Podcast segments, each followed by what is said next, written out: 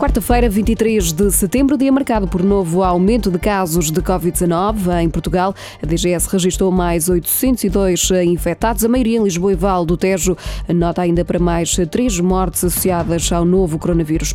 As autoridades belgas voltaram a colocar a região de Lisboa e o centro de Portugal no nível vermelho. A partir de sexta-feira, quem viajar destas duas regiões para a Bélgica vai ter de fazer um teste de despista à Covid-19 e submeter-se a uma quarentena de sete dias.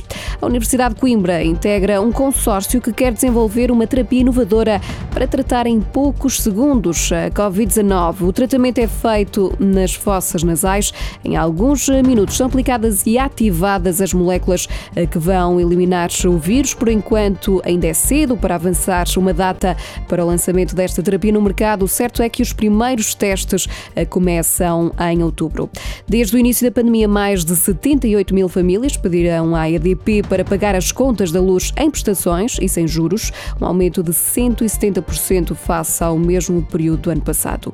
No Parlamento esteve em debate esta tarde o plano de recuperação e resiliência. O Primeiro-Ministro pediu unidade na resposta à crise.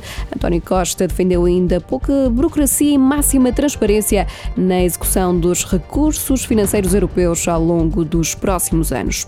O Presidente da República espera ver aprovado o Orçamento do Estado para o próximo ano. Marcelo Rebelo de Sousa diz que o natural é que o documento seja viabilizado pelos eh, partidos de esquerda. A votação eh, na generalidade do Orçamento do Estado está marcada para o dia 28 de outubro.